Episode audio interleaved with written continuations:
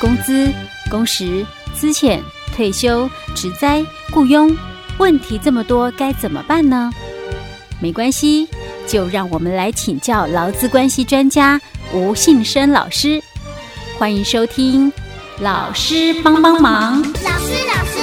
最帅气的老师，你长这么高要做什么？长高可以打篮球，还可以去做 model。其实只要营养均衡，不挑嘴，以后你们一定会长得又高又健康啦！哈哈哈谢谢老师。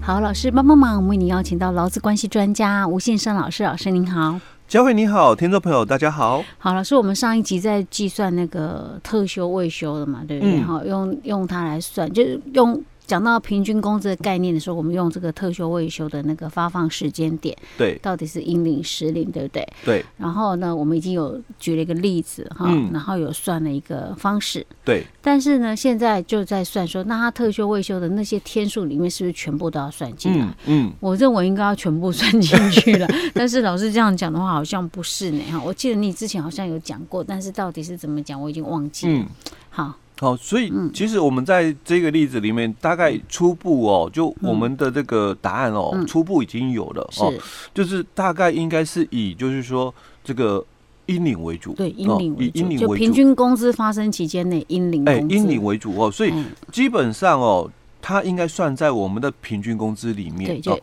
但特是因休为未休，对他就算有展延，也是嗯要算他那个应该本来的结算点。哎对，哦就一月份你就要发给嗯哎，我老嘛嗯师，我，们例子讲一下好了，免得昨天没有听的人听得一头雾水。 好，我们现在举的例子就是有一个人他在一百零八年的时候，他有十四天的特休日哈，嗯那他的起算时间就是。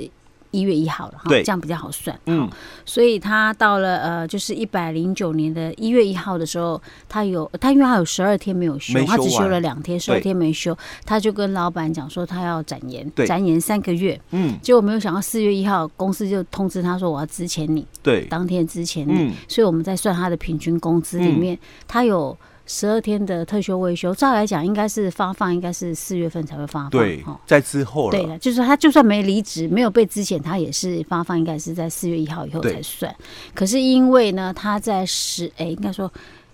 一月一号的时候，应该就会先结算一次，嗯只是他那时候说要展嘛展，延所以刚好这个是在他的平均工资计算的六个月内前六个月对，内，所以我们之前刚刚为什么讲到说应该是以英领为主哎哈对所以应该把他特休未休应该算在他的平均工资里对面，。没错，但是因为他有十二天没有休啊，嗯一百零八年度有十二天没有休，对，这十二天全部都要算进去吗？哎，对，重点就是这一块了。我是觉得应该要全部算进去啊，难不成还要分前面六天、后面六天 吗？其实因为我们的一百零八年 嗯哦，它总共是十四天的特休，对，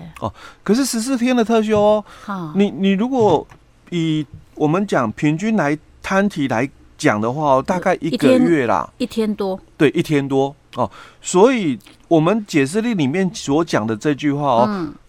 假如在这个期间内哦，还要去看看哦，有多少天的这个特休、这个未休的一个天数哦，要算在我的前六个月里面。所以我刚就谈到了，我一百零八年的特休有十四天，如果照正常啦，平均摊底的话，每个月啦，大概就是一点多天而已。那如果我有休完，当然就正常休完哦。那如果我没有休完的话，如果按照比例来摊体，是不是哦，我们每个月大概都一点一二天哦，所以他这个意思里面就谈到了，那你既然讲说四月一号你之前我，那这一天不算，就是从三月三十一往前推六个月，对不对？所以我们推了之后就算到一百零八年的十月一号，嗯，哦，到这个一百零九年的三月三十一是我们的前六个月，嗯，好、那在这前六个月，就我们讲一百零八年的十月一号到一百零八年的十二月三十一哦，也就是十月十一、十二这三个月哦，到底哦嗯有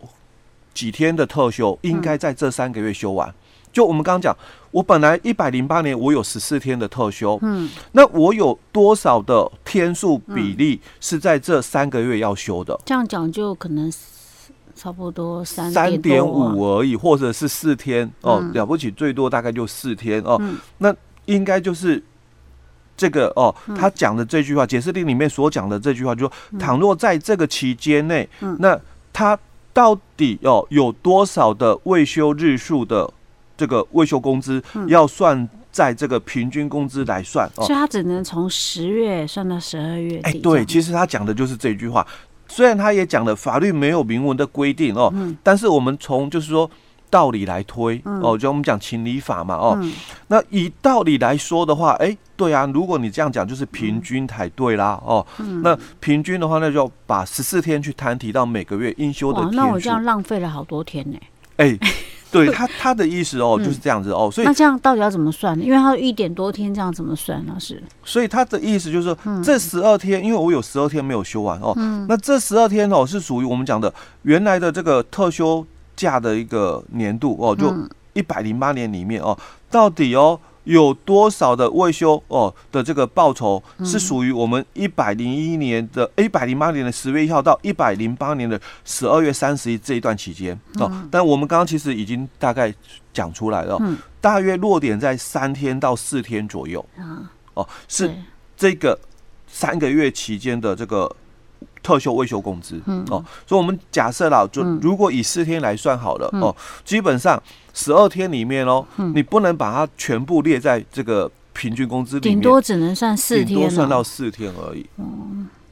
那没关系啊，那我那个我展延之后都还没有休，那表示我一百零九年度的时候我还是有特休啊。哎、还是有，对，那我一百零九年度特休还有假设啦，还是十四天好了啦。嗯，那我十四天到底要怎么算？可是一百零九的哦，嗯，它就应该归属到什么？一百零九年的年年底，一百哎一十年的一月一号算哦。所以它的一个问题哦，嗯嗯就就变成它是属于后面的了。哦，它是属于后面的，因为嗯你是一百零九年的嘛，嗯那它属于有一百一十年才要结算，对不对？嗯但是因为你离职了，是所以我发给你的钱哦，嗯一定是离职后再发给你，这所以个那没就有不争能议的。算进去。哎，这个没有争议的哦。我们有争议的就在这一段，嗯因为我展延了，是所以到底是这个之后、哦给我，还是应该在算，就是说我没有展延的时嗯候是给我老，师，那如果呢？假设